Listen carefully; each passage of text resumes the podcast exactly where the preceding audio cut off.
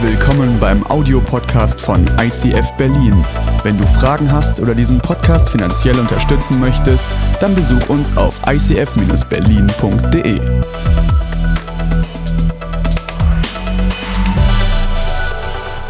Heute freue ich mich mega auf die Predigt, obwohl ich, glaube ich, selten gespürt habe, was es für eine Herausforderung ist, zu gewissen Themen zu predigen. Guter Grund, das klingt wirklich so wie Frühling, das klingt was aufflügen, das klingt etwas reinzulegen, aber hinter dieser Serie versteckt sich das Thema Gerechtigkeit.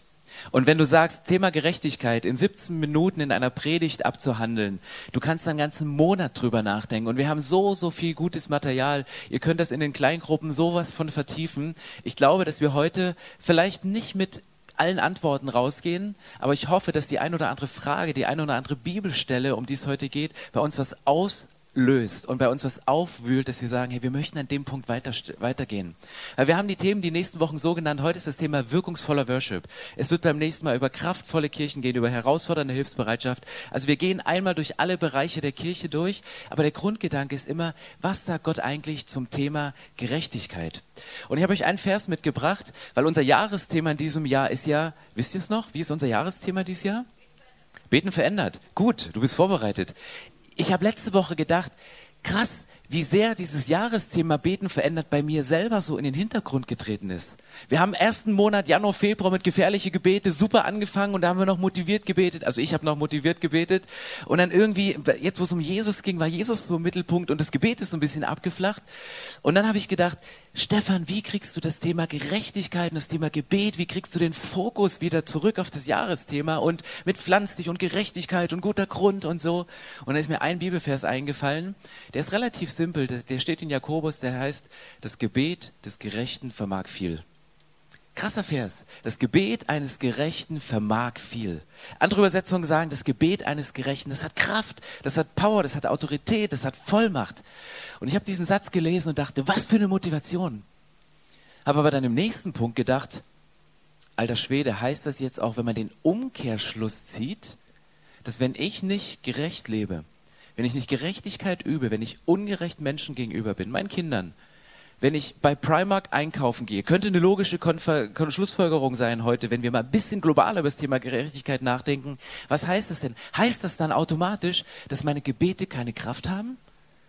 Dass wenn ich bete, Leute nicht gesund werden? Dass wenn ich bete, die Goliaths in unserem Leben nicht aus der Welt geschafft werden? Und auf einmal hatte dieses Thema Gerechtigkeit, was man so schnell philosophieren kann, wo man so schnell global Kritik üben kann, auf einmal, es ist wie gepflanzt worden in mein eigenes geistliches Leben.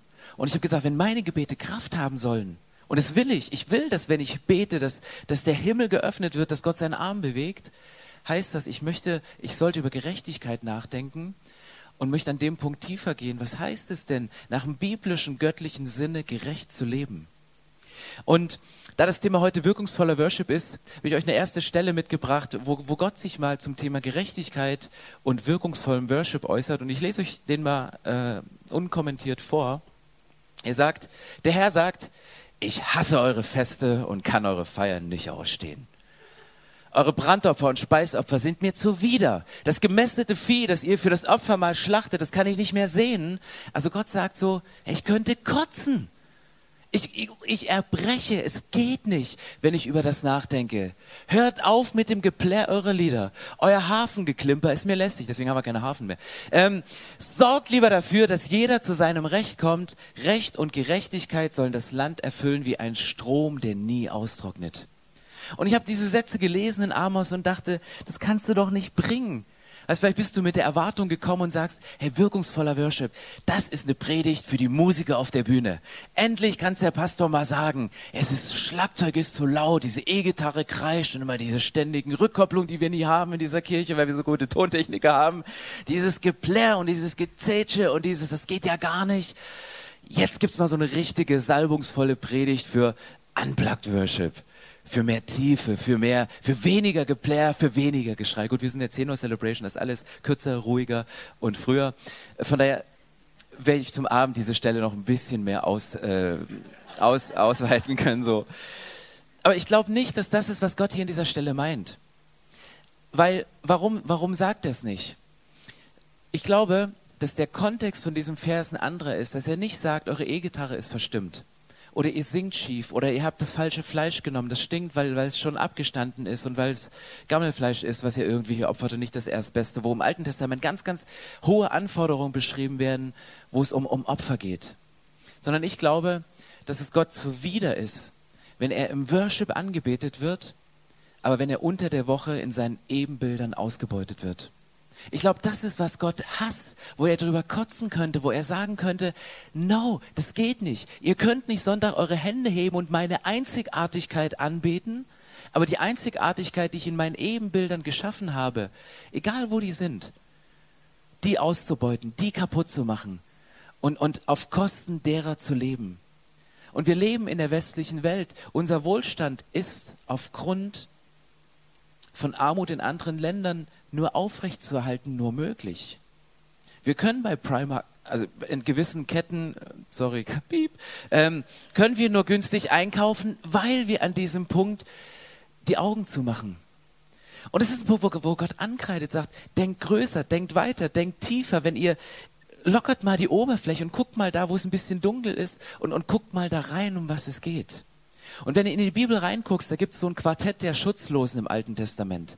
Das Quartett der Schutzlosen ist in der Bibel, das sind Witwen, Waisen, Migranten und Arme. Die werden immer wieder genannt. Da kannst du Sacharja lesen, da kannst du alttestamentliche Stelle lesen. Diese vier, die singen. Und ich habe das Gefühl, das Quartett der Schutzlosen, das kannst du heute einfach mal verdoppeln. Weil da kommen Alleinerziehende dazu, da kommen Rentner dazu, es kommen Obdachlose dazu, es kommen Menschen dieser Stadt dazu, denen wir täglich begegnen und die dieses Quartett der Schutzlosen vielleicht zu einem Megachor werden lassen.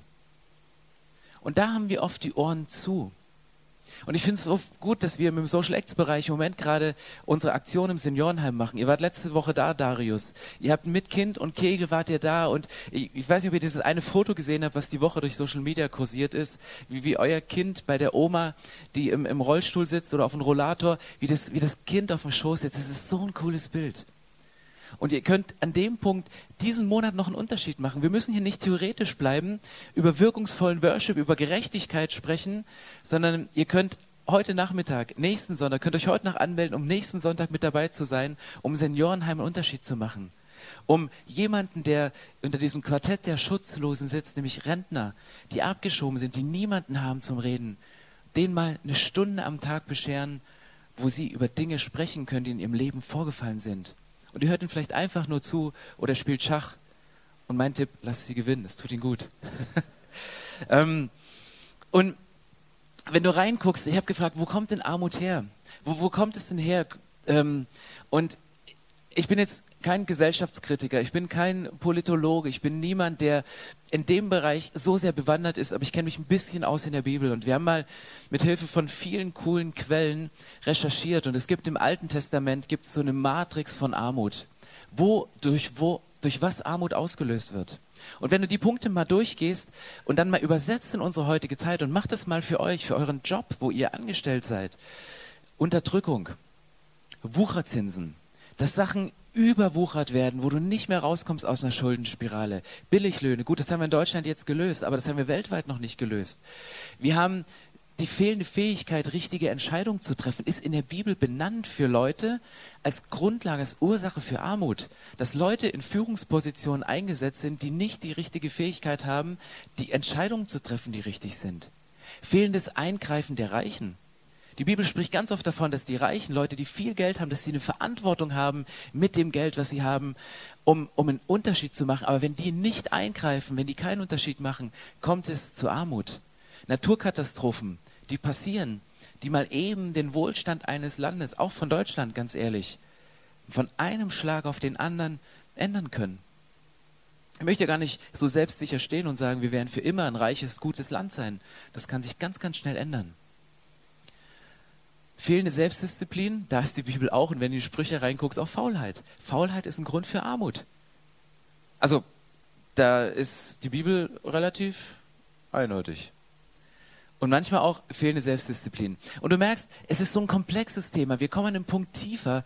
Und Gott sagt, wenn es um wirkungsvollen Worship geht, der sagt, liebe Gemeinde, ich brauche keine Cheerleader, die mich am Sonntag anfeuern, damit ich Gerechtigkeit in dieser Welt übe, sondern er sagt, ich habe euch den Auftrag gegeben. Ihr habt den Auftrag, für Gerechtigkeit zu sorgen. Ihr habt die, das Wissen bekommen, die richtigen Entscheidungen bekommen. Ihr habt in Deutschland das Geld bekommen, einen Unterschied zu machen. Ich habe dir eine Führungsposition gegeben in deiner Firma, damit du nicht unterdrückst, sondern dass du das Lohnniveau so anheben kannst, dass die Leute auch von dem Geld leben können, was sie Ende des Monats mit nach Hause nehmen. Gott braucht keine Cheerleader, sondern er braucht Leute, die anfangen sagen, hey, ich nehme mich des Themas Gerechtigkeit ernst. Und wenn ich wirkungsvollen Worship übersetze, dann ist der Punkt relativ einfach. Deine stille Zeit, möchte ich ganz ehrlich sagen, die ist relativ wirkungslos. Nein, die ist wirkungslos, wenn du über der Ungerechtigkeit schweigst und wenn du denen zum Schweigen gebrachten keine Stimme gibst. Es gibt Menschen, die haben keine Stimme. Die können sie nicht erheben. Sie haben nicht, sie, es, es geht nicht. Aber Gott sagt, wenn er sagt, ich könnte kotzen über euren Worship, hört auf mit dem Geplär, hört auf mit dem Händeheben am Sonntag und in schönen Klängen schwelgen. Nein, eure stille Zeit ist wirkungslos, die ist für die Katze, die ist Kot, die ist Dreck. Wenn du über Ungerechtigkeit schweigst, wenn du nicht den Mund aufmachst und wenn du denen, die zum Schweigen gebracht worden sind, weltweit, gesellschaftlich, global, wenn du denen keine Stimme gibst. Es gab einen Prediger, der hieß Tony Campolo, der hat das Krasse gewagt. Der hat sich vorhin hingestellt, sonntags in der Predigt, hatte eine Drei-Punkt-Predigt, wie man das so macht. Er kennt er manchmal auch wieder. Er stellt sich hin und sagte, während ihr letzte Nacht geschlafen habt, sind 30.000 Kinder an Unterernährung verhungert. Nummer eins. Und das zweite, und es kümmert euch einen Scheißdreck, dass sie verhungert sind. Und sagt, und das Schlimmste ist der dritte Punkt, der dritte Punkt ist, dass wenn ihr heute nach Hause fahrt, werdet ihr euch mehr darüber aufregen, dass ich Scheißdreck in der Predigt gesagt habe, als dass die 30.000 Kinder euch nahe gehen. So hat er die Predigt angefangen. So hat der Amos 5, Vers 6 hat er übersetzt in die Welt der Menschen und sagt, hey, Augen auf. Es passieren Sachen und die sind so groß und wir leben, es, es gab eine Zeit, da war die Armut und die Ungerechtigkeit abschaltbar, indem wir einfach den Fernseher ausgemacht haben indem wir unseren Computer runtergefahren haben. Mit der Flüchtlingswelle, mit den Umständen, mit Dingen. Wir können die Augen nicht mehr zumachen. Wir dürfen die Augen nicht mehr zumachen. Wir dürfen auch nicht mehr über der Ungerechtigkeit schweigen. Wir, wir dürfen an dem Punkt nicht sitzen bleiben und sagen, Gott, ja, es ist schön. Es ist eben nicht alles schön an diesem Punkt. Und da fordert uns die Bibel extrem heraus. Und in Micha möchte ich noch ein bisschen tiefer gehen. Micha 6, Vers 8 steht, es wurde dir, Mensch, schon längst gesagt, was gut ist und wie Gott möchte, dass du leben sollst. Er fordert von euch nichts anderes, als dass ihr euch an das Recht haltet und liebevoll und barmherzig miteinander umgeht und demütig vor Gott euer Leben führt. Er sagt, ich möchte nichts anderes von euch. Das, was da steht, das ist, es ist alles, was ich möchte von euch. Ich habe nochmal eine andere Übersetzung genommen, die von Micha 6, Vers 8, die heißt, haltet euch an das Recht und begegnet anderen mit Güte. Und dort sind zwei verschiedene Worte gebraucht in der hebräischen Sprache. Das eine ist Chesed und das andere ist Mishpat. Haltet euch an das Recht, haltet euch an Chesed und begegnet anderen mit Güte, mit Mishpat. Und es sind zwei verschiedene Sachen. Und zwar bedeutet Chesed die Haltung, die innere Haltung. Ich mache nicht die Augen zu. Ich überlege, bevor ich einkaufen gehe, wo ich einkaufen gehe. Ich überlege, ob ich mir das, was ich kaufe, wirklich brauche oder ob das einfach nur Ressourcenverschwendung ist, wo andere Leute dafür bezahlt haben, dass ich diese Ressource in meinem Leben habe. Es ist eine Haltung, es ist eine Einstellung. Und das ist das, wo wir dran arbeiten können, wo Jesus uns auch hilft, unsere, unsere Einstellung gegenüber Ungerechtigkeit, gegenüber Armut zu, zu, zu modifizieren, zu tun in unserem inneren Herzen. Und Mishpat, es bleibt nicht bei der Haltung stehen, weil Haltung kann sein, Worship, Gott ist groß, sondern es geht weiter in eine Handlung. Zu sagen, was heißt das denn jetzt konkret? Und das ist für uns heute die große Herausforderung, was heißt es, gerecht zu leben? Und ich habe da gesessen, wir haben, Darius hat so cool recherchiert, der hat seitenweise vollgeschrieben und die, die weltbesten Theologen zitiert und ich habe mir die Sachen durchgelesen und ich war da drin und dachte, es ist gut, es ist richtig, aber, aber was, was heißt das denn jetzt praktisch? Also heißt es nur, gewisse Sachen nicht mehr zu kaufen oder was ich eben schon angesprochen habe, wie kann man das denn runterbrechen? Was heißt denn gerecht zu sein im 21. Jahrhundert? Und ich habe es mal in einem Satz zusammengefasst. Der Gerechte ist jemand, der in allen Bereichen seines Lebens für Gleichbehandlung, Fairness und Großzügigkeit steht.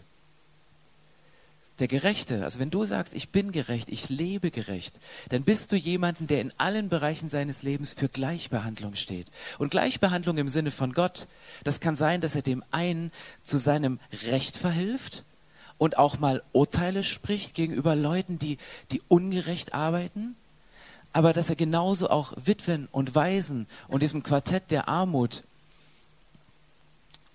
ihnen zurecht verhilft, indem er das gibt, mit einer Gleichbehandlung, mit einer Fairness reingeht und mit einem mit einer Großzügigkeit reingeht. Gott ist in, in allen Punkten großzügig und für mich war so ein Satz die Woche prägend, Gerechtigkeit ist Gottes gelebte Großzügigkeit.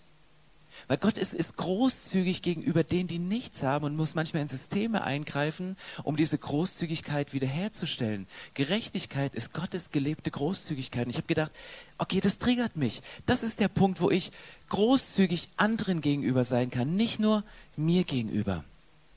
Und deswegen ist die Bibel voll und ihr merkt, ich, ich, ich schieße heute durch hier, obwohl meine Stimme ruhig bleibt, aber das, das, das müssen wir verdauen. Das kann man nicht mal eben so abhaken, aber ich wollte euch nichts vorenthalten. Singen wir jetzt weiter. Ähm, es gibt im Alten Testament, Gott, Gott steht zu seiner eigenen Gerechtigkeit. Er sagt, ich fordere euch raus, aber Gott hat im Alten Testament Systeme geschaffen, die wir völlig über Bord geworfen haben. Dass der Westen auf Kosten anderer Länder lebt. Gott sagt, ich möchte in regelmäßigen Abständen, möchte ich wie so ein Reset durchführen, dass Armut keinen Platz hat. Und da findest du in 5. Mose, findest du Gottes Traum von einer gerechten Gesellschaft. Der redet nicht nur von Großzügigkeit, der redet nicht nur davon, dass er Sachen ausgleicht, sondern wenn du nach 5. Mose 15 gehst, da findest du alle sieben Jahre ein Erlass für Schulden. Ey, stell dir vor, dein Haus wäre abbezahlt. Wie cool das wäre. Stell dir vor, die Leasingrate wäre weg. Stell dir vor, die Last von dem, wo du damals die finanzielle Dummheit gemacht hast, die würde nach sieben Jahren gelöscht. Gut, wir haben mit Privatinsolvenzen, haben wir etwas in Deutschland geschaffen, wo du wieder rauskommen kannst aus Sachen. Aber das war biblisch gedacht, zu sagen, alle sieben Jahre gab es für alle Leute damals ein Erlassja für Schulden. Es gab aber auch alle sieben Jahre Freilassung der Sklaven die konnten wieder gehen, wenn du versklavt wurdest. Manchmal auch durch eine Dummheit deiner Eltern und deines Chefs. Damals waren Sklaven genauso wie, war eine gute Währung, dass wenn du Mist gebaut hast, konntest du natürlich auch mit, sagt dir gut, ich kann es nicht bezahlen, aber hier hast du drei Musiker. Nein, war ein Scherz. Ähm, ähm, ja, der musste sein. Ähm, dann wurden alle sieben Jahre Besitzverhältnisse wieder rückübereignet, die durch, durch Verschuldung, die passiert sind, wieder, wieder in Ordnung gebracht werden. Und es war wie so ein Reset, es war wie so ein göttliches, ah, wir können wieder atmen. Es ist wieder guter Grund da, wir können wieder pflügen, wir können wieder gute Saat einsehen. Alle drei Jahre ging der Zehnte in den öffentlichen Speicher. Das war, das war mir gar nicht bewusst. Der Zehnte war im Alten Testament für die Leviten, für den Unterhalt in der Kirche.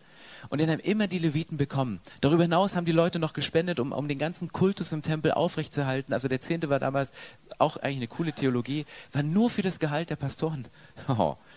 Oh, oh, nein, Quatsch. Also nein, das war wirklich so, aber Quatsch für heute. Das ist nicht der Punkt, aber sie haben alle drei Jahre gesagt, Gesundheit. Ähm, die haben alle drei Jahre gesagt, okay, lasst uns mal als Kirchen größer denken und wir geben den Zehnten nicht nur da rein, sondern wir möchten alle drei Jahre geben wir zehn Prozent von dem, geben wir in den öffentlichen Speicher, geben wir in den Staat, geben wir als Steuern heute? Also offene Frage. Und das haben wir uns auch gesagt als Kirche, wir geben zehn Prozent von dem, was wir sammeln, geben wir bewusst weiter an sozialdiakonische Werke, an Kinder, denen es nicht so gut geht, an, an, an, an, an Dinge, die, wo wir gesellschaftlichen Unterschied machen können. Aber das sind alles, das ist der Traum von Gottes gerechter Gesellschaft. Und es gab Erntenachlese für Arme, Buch Ruth.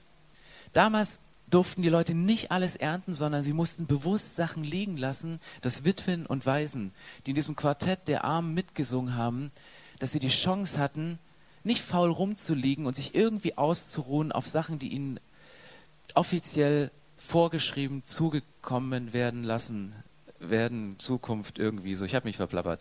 Ähm, er sagte, ihr habt die Chance, das nachzulesen. Erntet nicht alles radikal ab, zieht nicht alles für euch raus, sondern lasst was liegen, dass die Leute, die nicht die Chance haben, die keine Stimme haben, dass die was zu essen haben, dass die eine Nahrung, dass die eine Grundlage haben. Und ich glaube, dass wir, und ich möchte, ich möchte mit dem Zitat von Bonhoeffer abschließen, weil ich glaube, wir können das Thema Gerechtigkeit heute nur an der Oberfläche ankratzen.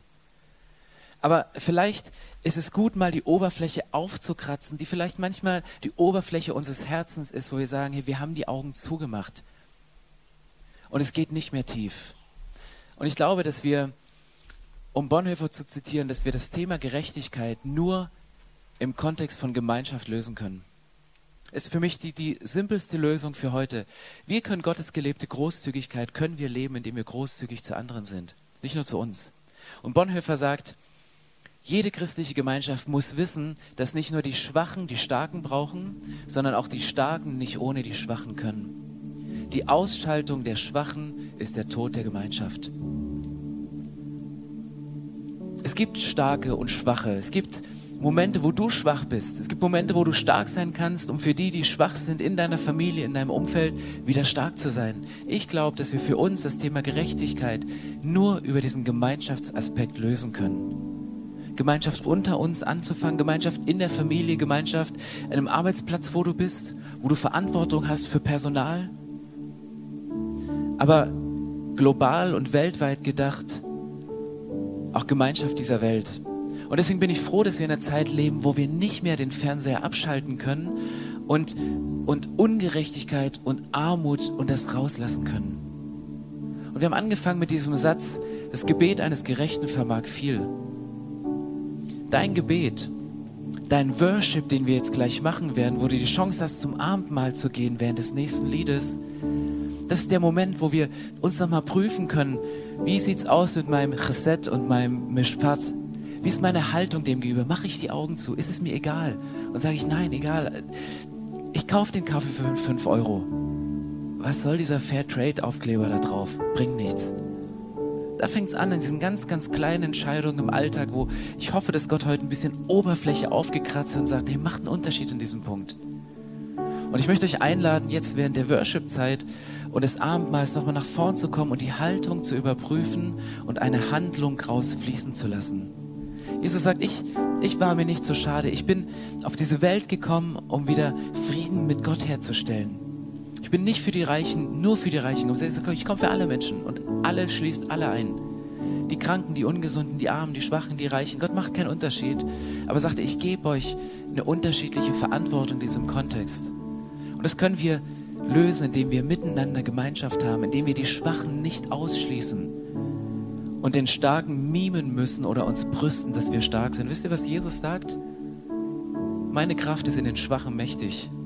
Und du kannst heute Kraft auftanken, indem du sagst, ich, ich gehe an den Tisch des Stärksten überhaupt, nämlich zum Tisch des Herrn, zum Tisch des Abendmahls und feiere den Moment, wo er am schwächsten war. Ich nehme mir ein Stück von diesem Brot und ich esse es und ich nehme es rein, weil ich, ich möchte diese Haltung von Jesus, diese Haltung von Gerechtigkeit, ich möchte sie in mich aufnehmen. Ich trinke einen Schluck von diesem Blut, was, was gestorben ist für alles, für Gerechte und für Ungerechte. Und vielleicht hast du Ungerechtigkeit erlebt in deinem Leben, dann bring's nochmal ans Kreuz heute. Geh zum Abendmahl und nutz die nächsten Lieder und lass deine Gebete wieder kraftvoll werden, indem du im Alltag drüber nachdenkst, ist mein Worship echt, den ich mache? Ist meine Gerechtigkeit eine, die ich in der Haltung und in der Handlung leben kann? Dann lade ich dich ein, während des nächsten Liedes mit aufzustehen, Abendmahl zu feiern und Gemeinschaft zu haben, eine Gemeinschaft, aus der eine Gerechtigkeit rausfließen kann.